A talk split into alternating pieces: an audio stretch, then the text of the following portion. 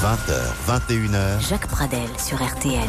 L'heure du crime. Et bonsoir à toutes et à tous, très heureux de vous retrouver pour une nouvelle édition de l'heure du crime, émission préparée comme tous les soirs par Justine Vignot, avec Émilien Vinet, c'est Marc Bisset qui est à la réalisation technique de cette émission, j'ai le plaisir ce soir euh, de recevoir maître Emmanuel Pira. Bonsoir maître. Bonsoir Jacques Pradel. Maître Emmanuel Pira euh, du barreau de, de, Paris, conservateur également du musée du, du barreau de, de Paris, et vous venez de publier, c'est la raison de notre invitation, trois nouveaux fascicules euh, de ce que vous avez commencé à publier euh, aux éditions Point il y a maintenant quelques temps, euh, des petits fascicules à 3 euros. Je le dis, c'est pas pour faire la publicité comme ça commerciale de, de vos livres, mais 3 euros, euh, qui n'a pas 3 euros quand on s'intéresse vraiment à une histoire criminelle? C'est possible avec euh, cette initiative que les éditions Point euh, prennent avec vous et vous racontez dans chacun de ces fascicules deux des grands procès qui ont marqué l'histoire. Alors, il y a évidemment des histoires très anciennes. Euh, on va parler ce soir de Petiot, de Landru, euh, de Dominici. Il y a des affaires qui sont beaucoup plus proches dans notre mémoire collective. Je pense à Outreau. On en dira un, un mot à la fin de cette émission. Et donc, c'était pour saluer, euh, en fait, euh, cette, euh, ce travail qui, que vous menez depuis combien de temps maintenant, alors? Ce travail est en librairie depuis un an à peu près. Enfin, Ouais. les trois derniers volumes dont on va parler ce Ouais. soir, avec notamment Landru, Petiot et Dominici, viennent à peine de sortir en librairie, mais ça fait maintenant un an qu'on décline euh, toutes les grandes affaires Ouais. criminelles, les plus spectaculaires, les plus émouvantes, celles qui ont marqué. euh, je le pense, la France, l'histoire, Mhm. euh, avec un grand H, et, euh, et que nous déclinons. Il faut dire que je, je les pratique, ces affaires, comme conservateur du musée du barreau de Paris, où Mhm. nous possédons de très très très nombreuses archives, souvent inédites, des documents légués par les avocats qui ont été mêlés à ces affaires, qui ont plaidé ces causes incroyables, et pour lesquelles le secret professionnel interdisait de leur vivant ou du vivant de leurs clients euh, d'ouvrir les archives. Bien Et sûr. maintenant, nous avons ce, ce Et on bonheur de peut les en dépouiller. consulter certaines chez vous. On peut en donc consulter certaines. On peut Ouais. venir visiter au musée du barreau de Paris euh, et voir des documents spectaculaires sur l'affaire Landru, euh, Ouais. dont on va parler, sur Ouais. Petiot avec ses valises. Là. Et donc, euh, j'ai le bonheur et le privilège de pouvoir euh, plonger dans ces archives et pouvoir remettre, ressusciter en quelque sorte ces grandes affaires qui nous fascinent toujours autant.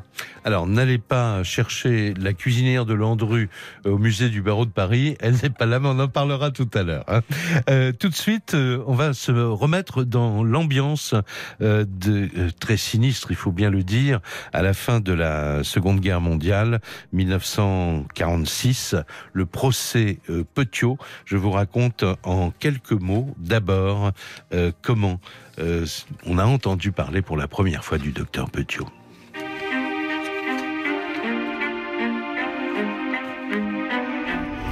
Nous sommes donc à Paris, sous l'occupation, et le samedi 11 mars 1944. Pourquoi?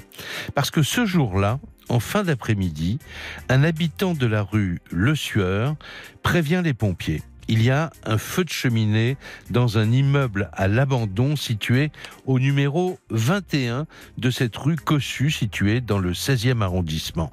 Une odeur pestilentielle flotte dans l'air, devenue irrespirable. Le propriétaire, un certain docteur Petiot, a été prévenu, mais il tarde à venir. Alors les pompiers euh, entrent d'abord dans un petit bâtiment comprenant un bureau, un couloir et un réduit sans fenêtre qui ressemble étrangement à une cellule. Tout à côté, un cellier sert de débarras, mais c'est au sous-sol de la maison qu'il découvre une véritable scène d'horreur. Des ossements humains, des corps à demi décomposés, des membres épars. Dans la chaudière, des morceaux de cadavres, à l'origine de l'odeur nauséabonde signalée par tous les voisins. Les premiers enquêteurs de la police découvrent derrière une double porte équipée d'un judas une étrange chambre de forme triangulaire. Plus loin, un puits rempli de cadavres, recouvert de chaux vives, et un vestiaire lugubre qui abrite un empilement de malles et de valises, par dizaines. Le commissaire Massu de la brigade criminelle prend la direction de l'enquête. Il se rend aussitôt au cabinet officiel du docteur Petiot, rue Comartin, dans le 9e arrondissement, où celui-ci exerce depuis 1933. La femme du médecin tombe des nues. Mon mari Mais non, il n'est pas là, il est absent. Il a été appelé euh, hier, sans doute euh, un accouchement difficile. Je ne sais pas où il est. Le policier comprend que le docteur Petiot a pris la fuite. L'enquête révélera la personnalité étrange d'un homme né en 1897, ayant connu par le passé des épisodes délirants qui l'ont conduit à plusieurs reprises en asile psychiatrique. Il a été soupçonné également d'un certain nombre de morts suspectes dans son entourage, mais il a toujours échappé aux poursuites parce qu'il était aussi un notable. Il avait été pendant plusieurs années maire d'une petite commune de Lyon. Lorsqu'il s'établit rue Comartin à Paris en 1933, sa réputation, c'est celle d'un bon docteur, un peu original certes, mais pratiquement pratiquant une médecine de pointe. En quelques mois, c'est le succès. Sa clientèle est nombreuse, les affaires sont florissantes, ce qui lui permet d'acheter bientôt le petit immeuble de la rue de Sueur où périront ses victimes, en majorité des juifs, désirant quitter la France, à qui il a fait croire qu'il était à la tête d'un réseau de résistance et qu'il pouvait les faire passer en Argentine. Malgré la fuite de Petiot qui reste introuvable, l'enquête du commissaire Massu accumule les preuves incontestables de ces assassinats. On a trouvé rue Le Sueur 26 sacs à main, 21 manteaux de laine, 33 cravates, 43 paires de chaussures, 79 robes, au total 1760 pièces d'habillement. Petiot sera finalement arrêté dans des circonstances rocambolesques le 31 octobre 1944. Sous le pseudonyme de Valérie, il s'était réfugié dans un réseau de résistants bien réel, celui-là, où il occupait la fonction de médecin capitaine. Il avait expliqué que son propre réseau, baptisé Flytox, avait été démantelé par les Allemands et qu'il devait donc se cacher. Le procès de celui que la presse a baptisé Docteur Satan s'ouvre le 18 mars 1946. Il fait la une de tous les journaux et aussi des actualités françaises diffusées dans tous les cinémas de France et de Navarre.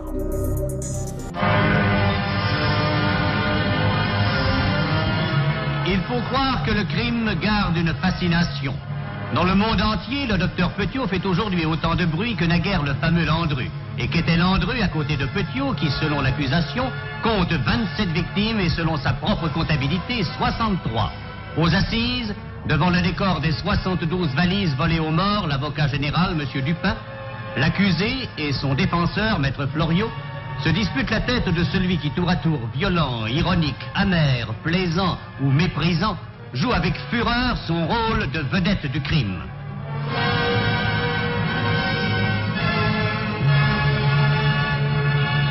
Pour donner à l'affaire son vrai jour, la cour s'est déplacée rue Le Sueur jusqu'à la maison du crime qui, pour la première fois depuis deux ans, a ouvert ses portes. Petiot, menottes aux y refait le chemin que firent naguère ses victimes lorsque, cherchant une sortie hors de France, elles ne trouvèrent que l'entrée d'une tombe. Un feu de cheminée fut un jour de mars 44 l'occasion de la macabre découverte. On sait ce qu'on trouva dans l'hôtel. Petiot n'est pas gêné. Ces criminels de classe sont de bonne compagnie. Un peu plus, il ferait les honneurs de la fosse où la chaux-vive rongeait les cadavres. Du Judas, où il assistait à l'agonie de ses victimes, de la chaudière, où il brûlait leurs restes. Petiot est un monstre. Un extrait des actualités françaises, donc de l'époque, retrouvé sur le site de l'Institut national de l'audiovisuel. Dans un petit instant, après ce récit qui nous a plongé, hein, Emmanuel Pirat, dans l'ambiance de, de l'époque, euh, vous allez nous raconter le procès, parce que il y a eu un, un, avocat qui déjà était, euh, vous le racontez dans votre livre, qui était déjà quelqu'un qui avait une certaine réputation, mais dont peut-être la notoriété s'est faite à ce moment, c'était Maître Florian. A tout de suite. 20h21h, l'heure du crime. Jacques Pradel sur RTL. 20h21h, l'heure du crime. Jacques Pradel sur RTL. Et nous sommes en compagnie de maître Emmanuel Pierrat à l'occasion de la, publication ces jours-ci euh, de trois nouveaux fascicules de cette série de grands procès qui ont marqué euh, l'histoire. Et nous parlons euh, actuellement du, du procès Petiot. C'est peu de dire que ça a été un procès à grand spectacle, Emmanuel Pierrat. il y avait, paraît-il, et, et, ça a frappé tout le monde évidemment, en fond de prétoire, la, la masse des valises, des effets retrouvés chez Petiot. Il y a les 64 valises euh, retrouvées chez Petiot, ce qui est très spectaculaire, ce qui fait un mur euh, dans la salle d'audience. Il faut bien comprendre que dans une cour d'assises, on expose normalement dans une vitrine devant les jurés dans cette petite partie un peu vide qui se trouve entre le banc de la défense des avocats, des parties civiles, et puis euh, la cour, la cour d'assises qui s'assoit avec les trois juges professionnels et les neuf jurés de l'époque, les neuf citoyens tirés au sort, on expose normalement dans une vitrine, allez, un couteau, une petite culotte, un revolver, mhm. euh, et que ça prend relativement peu de place. Et là, on installe les 64 valises qu'on est obligé d'empiler euh, contre le mur parce qu'évidemment, elles boucheraient totalement la vue entre les juges et celui qui comparait dans le box. Donc il y a quelque chose d'incroyable déjà dans la mise en scène, euh, la forme que prend cette cour d'assises euh, de Paris quand elle accueille le docteur Petiot et qu'elle doit le juger. Oui, et elle accueille le docteur Petiot et son avocat, maître René Floriot. Et c'est à l'avocat là que je m'adresse évidemment dans quel état d'esprit on est en tant qu'avocat quand on défend quelqu'un dont toute la presse parle comme du docteur Satan? On a exposé les 64 valises. Alors lui, il dit pas j'ai pas tué. D'ailleurs, il dit simplement j'ai tué euh, des traîtres à la France, euh, des, des collaborateurs, etc. Bon, ça tient pas, mais c'est son axe de défense. Quand on s'appelle René Floriot, on a déjà une vingtaine d'années d'expérience, si j'ai bien compris. Mais est-ce qu'il a dit comment il avait envisagé cette défense? Non, Floriot est un et René Floriot est un avocat extraordinaire un avocat déjà très expérimenté, 20 hein, ans de barreau, avec, pour un pénaliste qui donc a vu défiler les meurtriers les uns après les autres. Mhm. Il a déjà, on va dire, il en a déjà sous la robe, si je puis me permettre cette expression. Euh, mais ceci dit, l'affaire, Petiot va être le très grand procès qui va le propulser parmi euh, les ténors du barreau. C'est un avocat très combatif. Euh, très combatif. Alors évidemment, il ne croit pas une seule seconde à la thèse de son client, à la thèse officielle plutôt annoncée par son client. Le réseau fait pour, euh, euh, pour, tuer les... Pour les moustiques. voilà. Le réseau Flytox, le délire du docteur Petiot, qui est quand même, vous l'avez, vous l'avez dit, Jacques Pradel, qui a eu des épisodes déjà délirants dans sa vie, qui a déjà été interné. Oui, mais, mais Maître René Florion n'a jamais fait appel à l'article 64, qui, permettrait de, qui permettrait de, soulever l'irresponsabilité pénale du, du client c'est-à-dire de la folie. Non, il s'en est pas servi. Il faut dire que c'est très difficile aussi. Hein. Il y a très peu de gens qui ont été reconnus comme fous et n'étant pas aptes à être jugés dans l'histoire judiciaire française. Hein. Il n'y a pas si longtemps, un, jeune homme, il y a 4-5 ans à Nantes, qui avait euh, découpé la tête de sa petite amie et lui avait parlé sur une cheminée, posée sur une cheminée dans sa chambre dans trois jours, n'a pas été considéré comme dément. Donc euh, voilà, ce sont des choses quand même. Il faut aller... la justice considère qu'il faut juger beaucoup de monde. Donc Florio ne choisit pas cette, cette stratégie. Il va choisir une stratégie de défense très spectaculaire, euh, qui consiste à se servir de chaque brèche du dossier, de chaque petit interstice. Et de fait, ces dossiers sont compliqués. Parce qu'on est face à deux versions possibles. On est face à la version que soutient le docteur Petiot, c'est-à-dire ces gens sont venus me voir, ils sont repartis, j'ai eu des patients, ils se sont enfuis et ils ont disparu parce qu'ils sont juifs, parce qu'ils se cachaient et qu'ils avaient vocation à, s'enfuir clandestinement. Ça, c'est une partie de la défense de, de Petiot. L'autre défense, c'est de dire oui, j'ai tué des gens, mais pour le profit de la France, pour la résistance, parce que c'était des traîtres à la patrie, et je les ai fait disparaître. Et le fait qu'on n'a pas de corps, on a des objets, on a des valises, on a la trace de ces gens, mais qui par ailleurs, personne ne s'est alarmé avant l'incendie dans la maison du docteur Petiot de leur disparition. Et ça, je vous dis d'ailleurs que l'assassin n'habitait pas au 21. 21, 21, 21 rue, rue, Le Sueur. Mais, euh, alors, il, avait, il avait acheté cet endroit-là pour perpétrer quand même ses assassinats. Ah, il y a la mise en scène extraordinaire et spectaculaire. Vous l'avez cité tout à l'heure dans votre récit. Il y a le Judas fait avec un œilleton pour regarder euh, les victimes en train euh, d'agonir. Le docteur Petiot procède on l'a su, après on l'a compris, en vaccinant ah avec, un, avec un vous poison. partir à l'étranger, il faut absolument que je vous vaccine. Il faut que je vous vaccine. En gros, les gens viennent, ils viennent par la rumeur, sachant que le docteur Petiot serait à la tête d'une sorte, alors peut-être pas de réseau de résistance, mais qu'il serait un passeur, quelqu'un qui connaîtrait, leur, procurerait des faux papiers et leur indiquerait par où s'enfuir. Et donc ils viennent avec leurs valises chez le docteur Petiot, puisqu'à par conséquent ils doivent s'enfuir. Ils viennent avec leurs biens ils prennent leurs bijoux, ils prennent les biens les plus précieux qu'ils peuvent porter avec eux. Donc c'est toute la misère humaine de l'horrible abomination qui s'abat sur les juifs qui se présente euh, dans le cabinet du docteur Petiot. Et Petiot a cette chose extraordinaire, il leur dit effectivement il faut que je vous vaccine parce que vous allez voyager et avoir des, éventuellement rencontrer des maladies, des épidémies et leur inocule mmh. euh, cette substance mortelle. Euh, et puis ensuite va les regarder à, l'agonie et puis, et puis les faire disparaître. Alors tout ça est dit évidemment dans, le procès. Donc votre confrère, euh, Maître Florio, lui, il poursuit sa route. Il poursuit sa route, il utilise plusieurs choses. D'abord, il, il fait feu de tout bois. Par exemple, le président de la cour d'assises parle à des journalistes, parce que le procès dure longtemps, ça dure des jours et des jours, c'est une audience extrêmement tendue. donc à un moment, il y a des journalistes américains qui veulent comprendre comment fonctionne la justice française. Et le président a le malheur de dire hors de la cour aux journalistes le monstre. Et là, Petiot, euh, pardon, Florio dit tout de suite, euh, demande la nullité du procès, en disant on doit récuser le président de la Cour d'assises qui est partial parce que l'accusé est présumé innocent.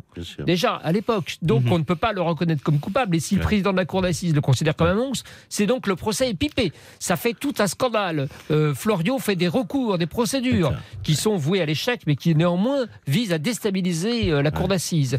Et il y aura une attaque en, vrille euh, contre les médecins légistes. Euh, qui viennent en disant. Paul est dans le. docteur Paul, le même docteur légiste. qui a inspiré Simenon. Euh, oui, qui a inspiré Simenon et un docteur légiste. Il y a un docteur légiste qui vient, qui a été un des docteurs légistes qui ont euh, sont intervenus comme experts dans l'affaire Landru c'est-à-dire 25 ans auparavant.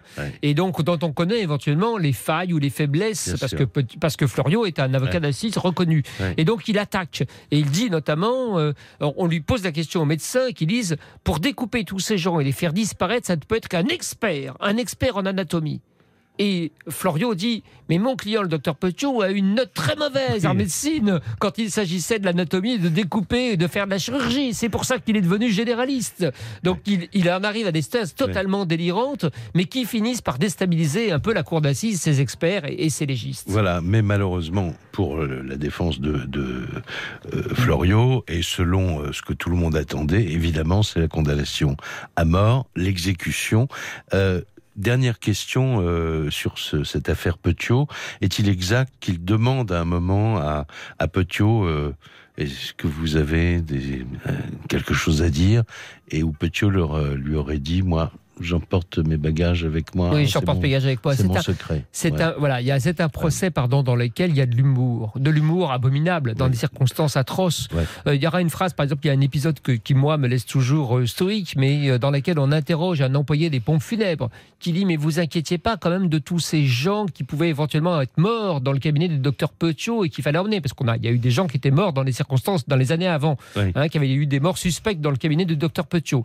Et l'employé des pompes funèbres de dire ah ben non, c'était un bon client, le docteur Petiot. En gros, c'est, ses clients, ses patients mouraient dans le cabinet, mais nous, on faisait des affaires. Donc, il y a eu plein de choses comme ça, tragiques, comiques, euh, mêlées, dans, mêlées dans ce procès. Donc, et jusqu'à la fin, le docteur Petiot partira avec une partie de ses secrets, d'un peu délirant, dans la, dans la prison. Il écrira une martingale pour gagner à coup sûr à la loterie. Enfin, voilà, un personnage très, très, très déroutant, un docteur Satan complètement cinglé. Mais on ne saura jamais s'il a eu des complices et qui étaient ses complices, ni ce qu'est devenu l'argent. Il y a beaucoup, beaucoup d'argent qui ont disparu dans cette affaire Petiot et qu'on n'a jamais retrouvé.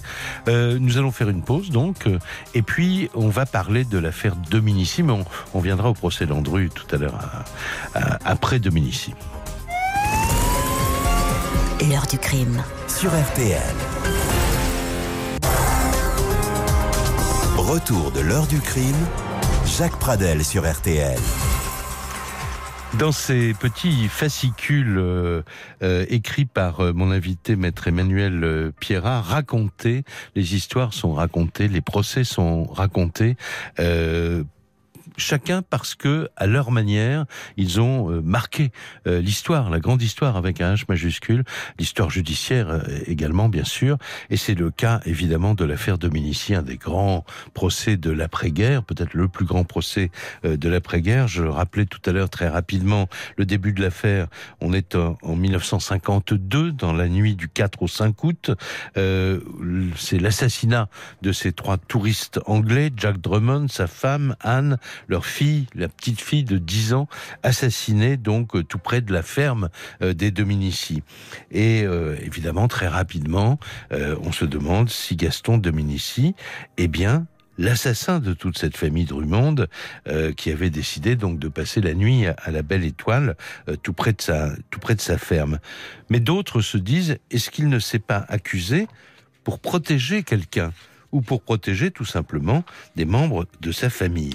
La justice a tranché à l'issue d'un des procès les plus suivis par la, euh, presse internationale, Gaston Dominici, 75 ans, et euh, en 1954, est condamné à mort euh, sans que sa culpabilité finalement n'ait jamais été clairement établie. Alors, on va parler de ce procès dans un tout petit instant avec vous, mais d'abord, euh, Emmanuel Pierrat, un, document RTL, pardon, un document du 5 avril 1965, la personnalité de Gaston Dominici, racontée par Jacques Chaput.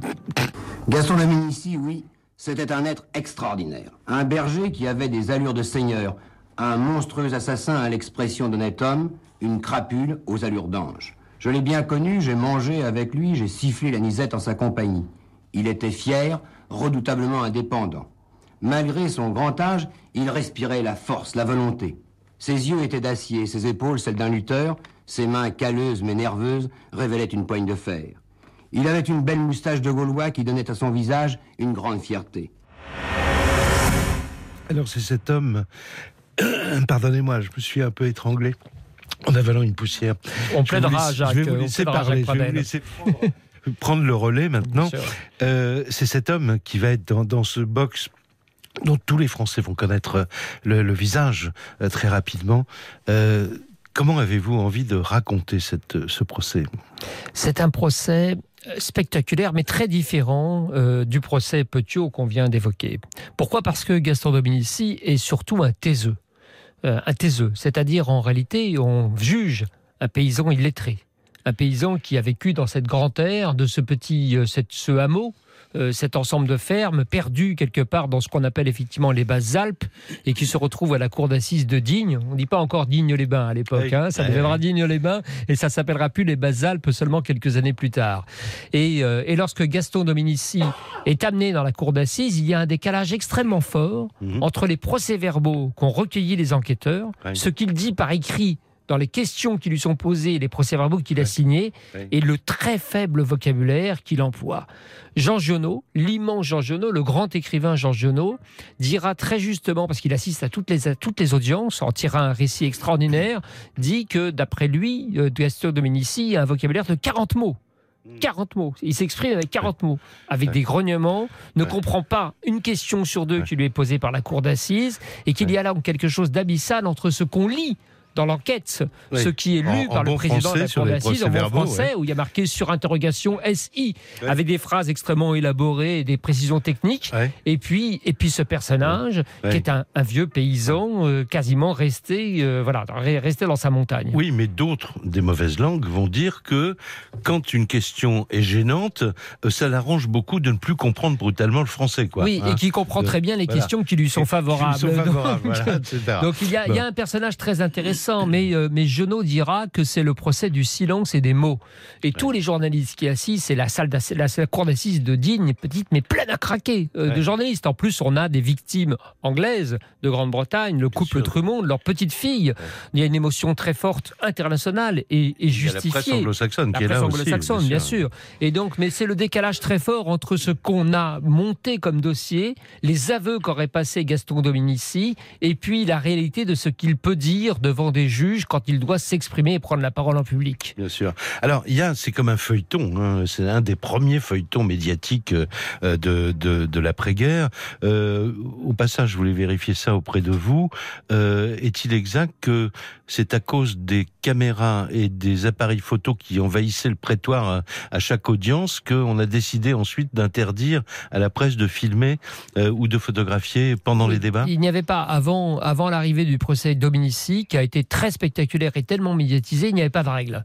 Il y Ah, avait ce qu'on appelle la police de l'audience, c'est-à-dire que le président pouvait, de la cour d'assises, je dis le président parce que les femmes n'ont été magistrates que très tard, donc euh, les présidents de cour d'assises décidaient de faire expulser alors ceux qui manifestaient, ceux qui faisaient du bruit, ceux qui éventuellement avec leur flash faisaient trop de lumière. Mais sinon, Mais il y il avait pas de règle. aussi. Donc, ouais. euh, mais euh, donc on a considéré que là, il y avait tellement de débordements médiatiques que la sérénité des débats en était entachée. Et désormais, nous vivons sous cette règle très particulière que la justice, tout le monde la connaît. Nous entendons parler des grandes affaires, mais il n'est toujours pas possible de les filmer ou de les suivre en direct à la radio en tant que tel. Sauf cas exceptionnel, des grands procès historiques, Klaus Barbie, euh, Mm. Maurice Papon et, et- et Paul Touvier, euh, Ouais. les, les procès des génocidaires, des criminels contre l'humanité. Alors, en, en 1954, les, les auditeurs de Radio Luxembourg sont tenus au courant, euh, évidemment, euh, toutes les, tous les jours ou toutes les semaines en fonction de l'actualité de l'affaire.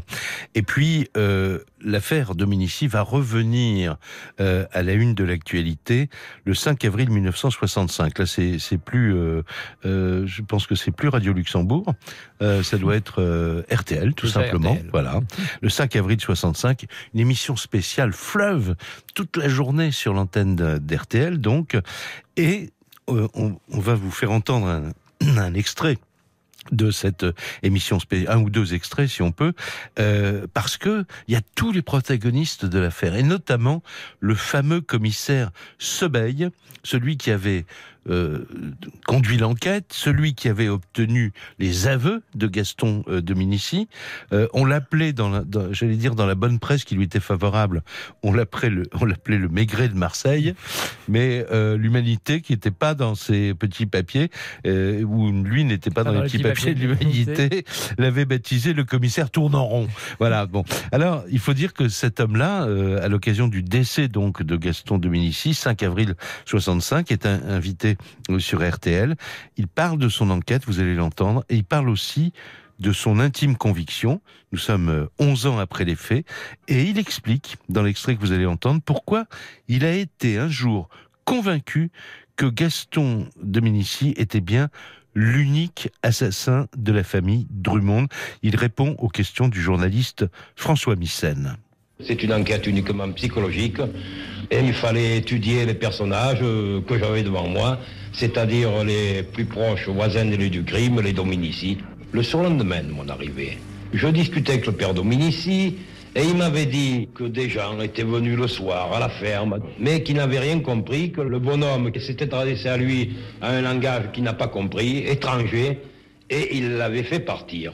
Le surlendemain, ne se rappelant plus certainement ce qu'il m'avait dit, il me dit, il parlait italien. Alors à ce moment-là, je lui dis, mais enfin, hier on m'avait dit que vous n'avez rien compris à sa langue, aujourd'hui vous me dites qu'il parle italien. Il est entré dans une fureur subite, il a élevé le ton, il a levé sa canne, en prenant sa canne par le bout, et l'a brandi sur la tête prête à m'assommer. Et ce geste, j'ai réalisé à la seconde, j'ai dit, il fait le même geste que l'assassin de la petite Elisabeth quand il a pris la carabine par le canon pour y fracasser le crâne avec la crosse de la carabine. Vous voyez, ce geste m'a frappé. Et quand vous avez recueilli ces aveux J'ai été soulagé. Parce qu'il ne voulait pas me passer des aveux à moi. Et puis finalement, il a convaincu, il a dit, bon, ben, que ces bails viennent, maintenant ça va. Et il m'a dit, je vais te faire plaisir. Tu as gagné, petit, c'est moi qui ai tué les Anglais. Je vais te faire plaisir, petit. C'est moi qui ai tué les Anglais. Euh, voilà, donc euh, je renvoie euh, tout le monde à, à ce, à cette euh, petite opuscule qui est passionnant. Si vous voulez qu'on revienne un petit peu sur le procès, on le fait dans, dans le temps d'une pause, et puis on se retrouve avant de parler du, du procès Landru quand même. Hein. À tout de suite. L'heure du crime. sur RTL.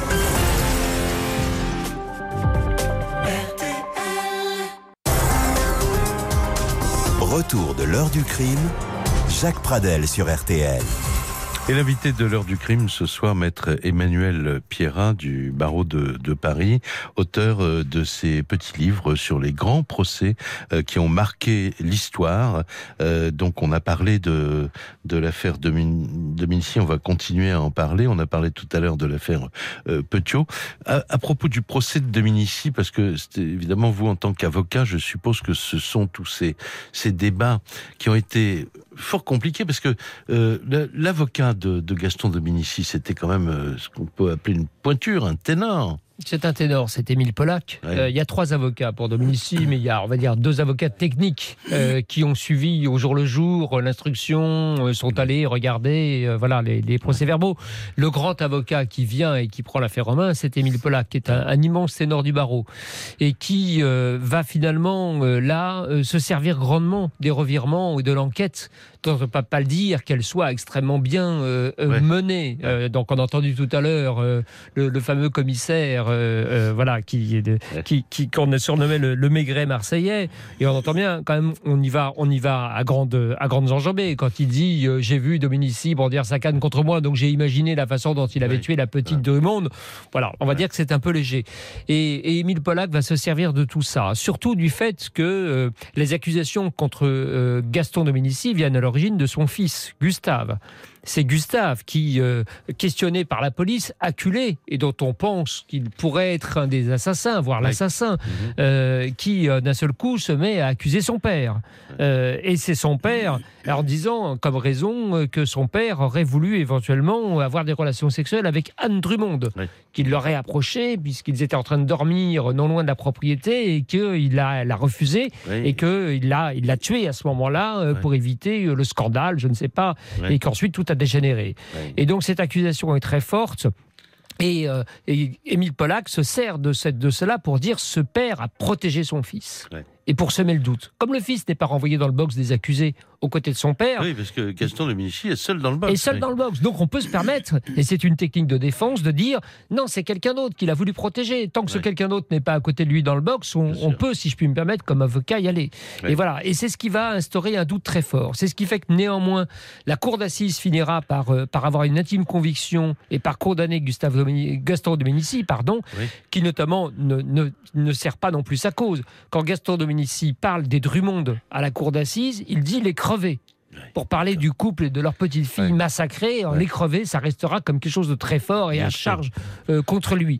Mais de fait, il restera quand même ce doute extrêmement fort qui fait que cela conduira, comme vous l'avez dit tout à l'heure, Jacques Pradel, à ce que euh, président de la République finisse par euh, gracier Gaston de Dominici, que le général de Gaulle finisse par le libérer 4 ou 5 ans, je ne sais plus, avant, avant son décès en 1965. À, la suite d'ailleurs d'une contre-enquête qui avait été demandée euh, par le garde des Sceaux euh, lui-même, qui avait confié cette contre-enquête à deux policiers dont, dont un était célèbre à l'époque, qui s'appelait Charles Chenevier, et qui avait rendu un rapport avec son confrère, euh, laissant entendre qu'il ne dédouanait pas Gaston Dominici, mais il disait qu'en tout cas, il ne pouvait pas être le seul assassin, que c'était, comme le dit un, de mes confrères, Jean-Charles Degnaud, il avait fait un livre sur cette affaire qu'il avait intitulé Une affaire de famille. Voilà.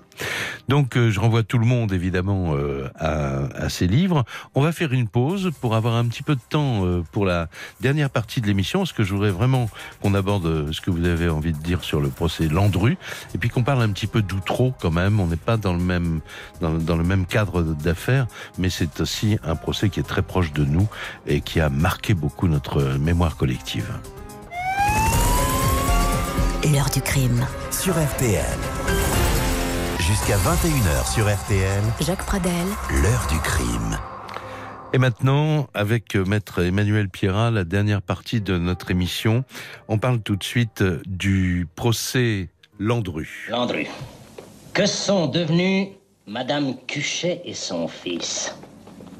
Madame Labordeline Madame Éon Mademoiselle Bablet on peut pas, on pouvait pas ne pas euh, au moins entendre un petit tout petit peu. C'est un extrait euh, du film Landru réalisé par euh, Claude Chabrol, hein, avec évidemment Charles Denner dans le rôle titre, bon, etc. Mais il y a aussi Daniel Darieux, il y a Michel Morgan, il y a Stéphane Audran, il y a, il y a, il y a un sacré plateau, si j'ose dire. Les dialogues sont de Françoise Sagan, on a peut-être eu tendance à l'oublier. ce, ce procès Landru, pour vous, vous, vous le situez où? Dans le dans le panégérique comme ça des grands procès de l'histoire? Je pense que c'est un procès fondamental. C'est peut-être le procès fondamental parce que c'est. Euh, on a coutume de dire que c'est la première fois qu'on juge un serial killer en France, un tueur en série. Alors certes, on peut remonter dans l'histoire française et aller jusqu'à Gilles de Rais euh, pour en trouver d'autres, mais c'est la première fois que, pour, la première fois, on affronte un assassin en série. Quelqu'un qui a eu, quand il est jugé, 11 euh, victimes dans son tableau de chasse. 11 mhm. victimes et l'absence totale de corps. Donc avec quelqu'un qui se débat et qui va nier contre l'évidence. Euh, il ne faut jamais oublier qu'Henri Désiré Landru n'a jamais avoué. Jamais. Mhm. Il a passé son temps à dire que euh, on n'avait pas de corps et que par conséquent, il disait montrez-moi les cadavres. Montrez-moi les cadavres. On a quand même retrouvé un certain nombre de d'éléments qui, comme on dit dans la justice, étaient un, faisceau quand même relativement accablant euh, à commencer. Alors, le fameux docteur euh, Paul, d'ailleurs, dont vous parliez tout à l'heure, était venu expliquer comment il avait cuit des, des, gigots dans le, la fameuse cuisinière, mais comment il avait aussi voulu être certain qu'un crâne humain pouvait euh, être détruit en quelques dizaines de minutes. Quoi? Oui, il y a des expériences et des calculs de temps que va contester Landru en disant, et son avocat, hein, qui, qui, vont monter, Vincent de, Vincent de qui vont dire non, ça n'est pas possible. Vous ne pouvez pas humainement arriver à brûler autant de corps humains, etc. etc. On sera dans une, arithmétique très, très, très macabre, avec des charges importantes. Hein. Euh, il y a évidemment la cuisinière, qui sera spectaculairement posé là aussi au milieu de la cour d'assises. Hein. On abelle la cuisinière, dans le prétoire, au milieu comme ça de, de, la cour. Sur, euh, Au point que les gens se disent, elle est toute petite, comment il a pu brûler autant de gens Mais vous dites, vous dites dans votre livre que on avait quand même dans le faisceau de preuves quand même assez accablante, qu'on a retrouvé des commandes de Landru pour je ne sais pas combien de, de lames de scie, euh, de, de scie Oui, il y a tout le matériel pour découper, pour découper les corps et les faire rentrer dans la cuisinière. Et, les fameux petits carnets noirs quand même. Il y a aux petits carnets noirs, il y a toutes les dans lesquelles Landru notait notamment toutes les pâtisseries qu'il achetait aux dames. Il faut se souvenir que Landru est un petit escroc au départ. En 1900, il, est, il a déjà quelques affaires pénales, un casier. Il a escroqué, il a volé. Et, euh, et, il se réfugiera d'ailleurs derrière cette, cette idée, hein, selon laquelle il a Je suis un voleur, mais je ne suis pas un assassin. Mais il y a aussi les billets à aller simples. Alors il y a les billets simples de toutes ces dames qui allaient à Gambais, donc dans les Yvelines. Il y a les commandes de pâtisserie qu'il note sur son petit carnet parce qu'il dit celle-là m'a coûté deux religieuses au chocolat et un éclair avec un calcul et il compte, il compte, c'est-à-dire il met le prix que ça lui a coûté. En plus il est euh, radin. à côté, il est radin comme tout. Donc il y a toutes ces choses à charge. On trouvera des objets aussi euh, chez Landru, des objets féminins. Oui, bien sûr, des euh, boutons, des chemisiers, des des choses qu'il semble peu des meubles aussi, voilà, peu compatibles en tout cas avec l'idée selon laquelle il a voulu uniquement les dévaliser et qu'elles se sont enfuies. Euh, on trouvera vraiment un fer à friser, notamment, euh, d'une des femmes victimes disparues. Il y aura tout ça. Mais il y aura surtout un Landru qui va se débattre dans le box parce qu'il est, il est très beau parleur. Il a un sens de l'humour, de la répartie. Il a en plus des admiratrices. Il faut comprendre qu'on est vraiment dans un procès de serial killer comme celui de Ted Bundy aux États-Unis, euh, en Californie, dans les années 50 ou 60, c'est-à-dire avec des groupies qui sont tombées amoureuses de Landru et qui viennent assister au premier rang. il y aura tous les mondains aussi. il y aura beaucoup de gens célèbres qui viennent assister à ce procès qui se tient devant la cour d'assises de Versailles. Et quand, On est devant un spectacle. Quand le président, euh, parce qu'il y a trop de bruit dans la salle, dit écoutez, si ça continue, je fais évacuer et tout le monde rentre chez soi, Landru dit ah ben ça serait pas de refus. il y a beaucoup. il y a un humour assez gonflé. Extraordinaire. Alors, on va parler dans un tout petit instant de votre confrère euh, estimé, estimable et, vraiment euh, un des, pionniers du, euh, des, des, ténors du barreau de, Paris, maître Vincent de Moreau Giaferi, qui était l'avocat de, de Landru. Et il y a eu un épisode qu'on raconte et on se dit toujours, mais est-ce que ça s'est vraiment passé comme ça pendant le procès ou pas. Et un jour, on a eu une réponse ici sur RTL et on va écouter un extrait de l'interview de Maître Schnerb qui participait à l'émission Histoire d'avocat présentée par Jean-Claude Larivoire sur RTL. Et écoutez bien, Maître Schnerb raconte un grand classique donc des histoires du barreau, comment Maître Vincent de Moreau Javeri a failli sauver Landru. L'histoire, moi, qui m'a toujours le plus fasciné et qui ne doit rien à l'improvisation, au contraire, qui doit à la riposte, à la répartie, c'est la façon dont Moreau Giaferi a failli sauver Landru. Moreau Giaferi défendait Landru avec toute la conviction d'un avocat qui a le sentiment que son client est innocent, qu'on est en train de s'orienter vers une erreur judiciaire dont la sanction sera l'exécution, car la peine de mort attendait Landru. Et il avait dans un premier temps jeté le trouble dans l'esprit des jurés sur les lois au lieu de la loi. Il leur avait dit que si la première victime prétendue euh, faisait l'objet d'une déclaration d'absence en droit civil, le procureur de la République refuserait de l'admettre parce que le délai d'absence n'était pas écoulé. On n'avait retrouvé aucun décor. Il avait fait venir une chaise au milieu de la salle d'audience en disant si les héritiers de cette femme venaient demander cette chaise, on refuserait de la leur donner puisque l'héritage n'est pas ouvert, le délai de disparition n'est pas expiré. Et pointant un index sur la chaise et sur la tête de son client, il a eu cette formule, cette chaise, il refuserait de la donner, mais cette tête, il veut la prendre. Et les jurés se disaient effectivement, il y a le droit civil, il y a le droit pénal, tout ça est bien mystérieux. Et puis, Mao Jaferi a terminé sa plaidoirie en disant Ici, nous sommes en train d'éviter une erreur judiciaire, car toutes ces femmes que l'on recherche, elles ont fini par connaître ce procès, elles sont venues, et on les a fait entrer dans la salle des témoins. D'ailleurs, les voici, elles entrent. Il y a eu un moment terrible à l'audience, et Mao Jaferi a dit Voyez, vous ne croyez pas à leur mort, vous vous êtes tous retournés. Et l'avocat général s'est levé et a dit Non, pas Monsieur Landru. Évidemment, c'était ça dû être terrible pour euh, euh, de Moreau Giaferi, quoi, quand même, parce qu'il aurait pu peut-être euh, lui sauver la tête. Là. Non, non, on voit bien cet effet de manche extraordinaire qui consiste à dire regardez, elle arrive, et puis tout le monde se tourne, évidemment, sauf l'assassin qui, dans son box, sait que ça n'est pas possible. Voilà. Et Mais Landru n'a pas tellement aidé son avocat au cours de son procès. Non, Landru n'a pas aidé du tout son avocat. Il passe son temps à lui couper la parole, à mm. répondre sans en avoir, sans s'en être concerté avec son avocat, à faire des plaisanteries, comme vous l'avez dit très bien tout à l'heure, Jacques Pradel. Il pose hein, en permanence, il pose devant les photographes, puisque les photographes sont autorisés. Et on a des photos à l'époque de, du procès Landru avec Landru qui sourit, mhm. euh, qui lisse sa moustache, euh, qui euh, notamment pose à côté des, gardiens qui l'ont enchaîné avec ses menottes. vraiment, on a affaire à un, un, client, si je puis me permettre, qui dépassera son avocat et rendra la défense extrêmement compliquée. Il se persuade qu'il est totalement innocent, puisque c'est ce qu'il dit depuis, le, mhm. depuis le début, et il va continuer jusqu'à l'échafaud.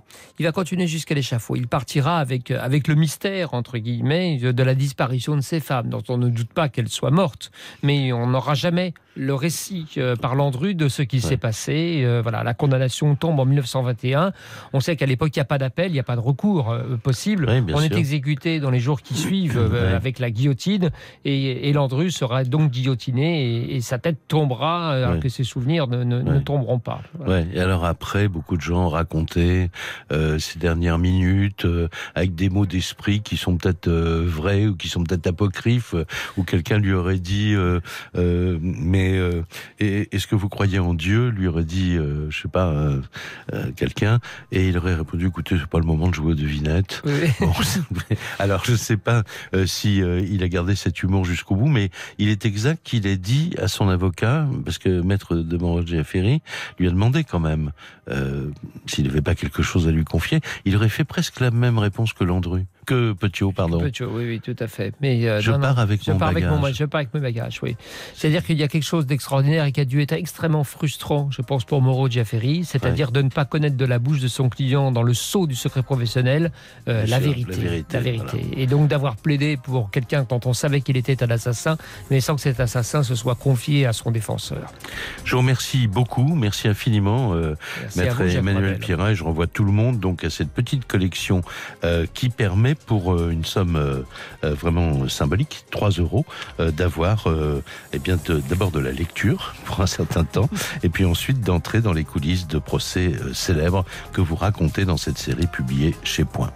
L'émission est maintenant terminée.